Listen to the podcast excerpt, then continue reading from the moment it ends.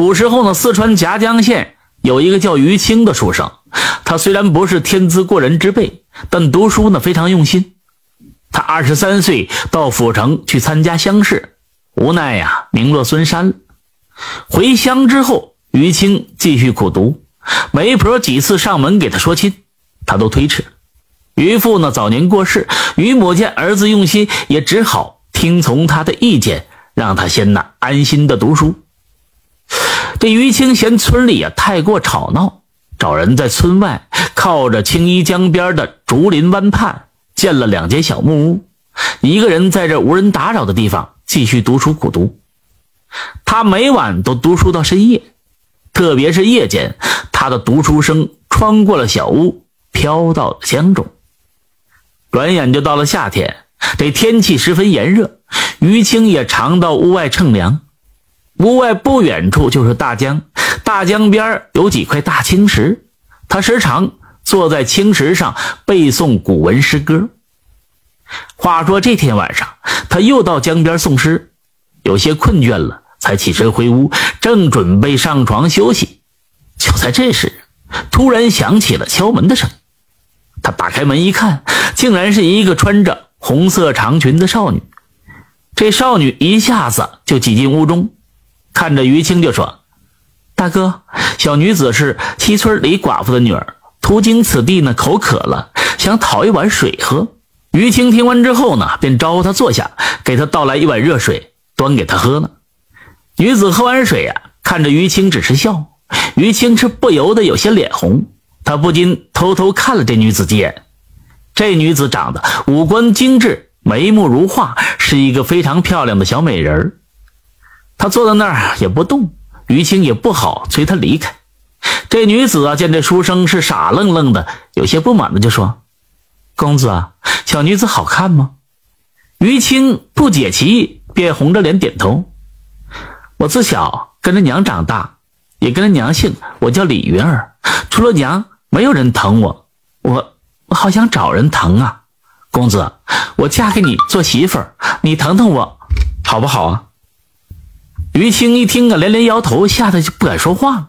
他觉得这女子说话如此大胆，怕不是什么好人。见这李云儿还不走，他就回到书桌旁边，拿起书看了起来。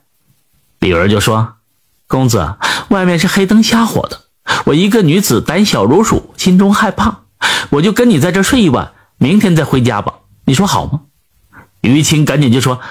非是小生不愿呢，我二人孤男寡女的，小生倒是不怕，只是怕姑娘被人家说闲话，到时候跳到河里，这也写不清了，这这这这使不得呀！李云儿一听，反而笑了起来，就说：“公子你不怕，我怕什么？洗不清的时候，我就跳进外面的江里去洗，那水里清澈着。”李云儿见于青读书，也不搭理他了，就自个儿来到他的书屋。看见里边呢，只有一张这大床，就坐到床上去玩，还总催于青说深夜了要早点休息。于青看着这女子啊，这头都大了，拿她一点办法也没有，看书也无法安心，他自然不敢上床跟李云同睡，于是就在另一间屋子的地上铺了草席，席地而睡。这半夜里，李云儿几次起床，偷偷的来到于青的身边摸她。于青气怒不已，大声呵斥。那女子虽然脸皮极厚，但一个男人不肯从她，她也无法得逞。第二天早上，天蒙蒙亮时，李云儿便溜出门走。这于青松了一口气，这女子真没什么教养。不过想到她的母亲是一个寡妇，倒是有些许的理解。于青给他害的这一晚没睡成，赶紧到床上睡了一个好觉。可从这之后呢，这李云儿啊，经常前来，来了就赖在他家里不走。于青是一个正直的读书人，不管他怎么引诱，就是坚决不从，力保童子身不失。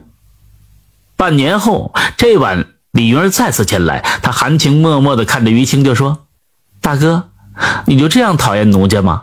你虽然不喜欢我，但是我喜欢你呀！我这辈子非你不嫁。你告诉我，爱一个人有错吗？如果你完全一丁点不喜欢我，那我就当着你的面跳进江中，于青听完之后面色一变，如果这女子因他而死，那可是造孽呢。于青就说：“哎，李姑娘，你生得如此貌美如花，哪愁无人喜欢呢？小生现在学业无成，还要苦读考取功名，实在是没有时间陪你呀。当年我父亲原本也是一个有才华的书生，后来娶了我的母亲，沉迷于她的美色之中无法自拔，才毁了终生。我不想像他那样，不然前程就会毁掉，小命也会活不长久的。”李云儿听完他这番话之后，似乎明白他为什么不肯接受自己。他拿出一个红色的果子，就说：“于大哥，你这话说也有道理。云儿这些日子纠缠你也不对。我今天摘了一个果子，味道很不错。你把这果子吃了，算你我相识一场。以后二人各不相扰，我就另外找人嫁了。”于青听了，二话不说，接过这个红果子，两口就吃下了肚中。顷刻间呢，他就觉得腹痛如绞，倒在地上满地打滚最后竟变成了一条大红鲤鱼。李儿一见，心中大喜，一下子抱着这大鲤鱼就跑出了书房，很快就来到了江中，一下子将它扔进了青衣江中。李云儿也跟着纵身这么一跃，自己也变成了一条鲤鱼，围在变成鲤鱼的于青身边。带着他向江中远处游去。感谢收听名城故事会，喜欢听故事的朋友，那就点个关注吧。